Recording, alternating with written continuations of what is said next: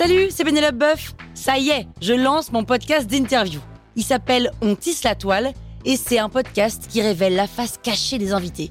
Et d'ailleurs, mes invités, ce sont des CEO et des célébrités comme Gad Elmaleh, Jean-Michel Apathy, My Better Self, Rose Eberstein, Mireille Dumas. Et évidemment, je pose des questions qu'on n'ose pas toujours poser et je leur fais faire des tests, des challenges, je leur fais jouer l'harmonica, grignoter des trucs, bref. Rendez-vous sur On tisse la toile pour découvrir une interview tous les lundis. Ciao Sur écoute. L'Olympia de Manet. L'Olympia, la, la salle de spectacle à Paris, c'est ça? Ouais, ouais, ouais, ouais. Vous écoutez Krusty Art, le podcast qui parle d'art sans en faire des tartes.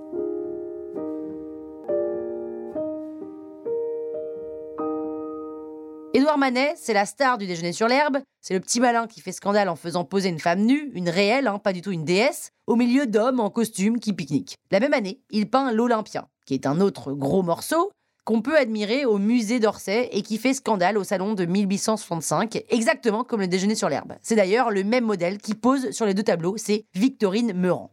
L'Olympia est une de ces toiles qu'on a vues partout tant elle est célèbre. C'est une femme nue, allongée sur un lit d'une blancheur éclatante, qui nous regarde. Elle nous fixe même, pas du tout dérangée par la présence d'un regardeur. Elle a une posture assez bizarre, cette Olympia. Sa main est posée sur son sexe pour le cacher, comme une grosse araignée, on dit certains critiques, qui ont peut-être besoin d'aller s'allonger aussi sur un divan, j'imagine. Quoi qu'il en soit, la main posée sur le sexe pour le cacher est une façon de le montrer encore plus, évidemment. Derrière la jeune femme, une servante noire lui montre un gigantesque bouquet de fleurs qu'on vient probablement d'apporter. Et dernier élément, au pied du lit, un petit chat qui fait le gros dos. Le sujet est simple, donc c'est un nu féminin façon Vénus à très très original, mais justement, cette Vénus, elle détonne, elle fait scandale. Déjà, elle nous regarde, elle nous montre son corps sans aucune gêne, et c'est bien ce corps qui vient déranger le spectateur de l'époque, parce qu'il n'est pas sublimé. Il s'offre dans sa franche nudité, dans toute sa matérialité, en somme, comme pour le déjeuner sur l'herbe, on nous montre un vrai corps de femme. Et puis, autre point de scandale, si Olympia nous toise de la sorte, si elle porte ses bijoux et ses pantoufles,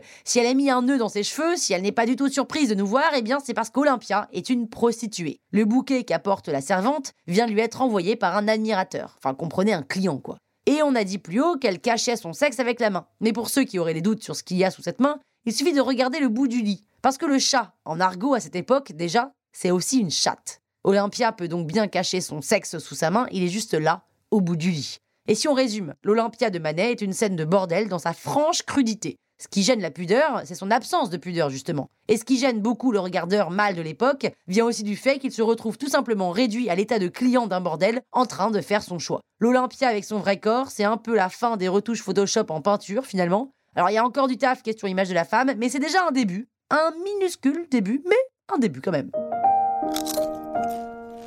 Hein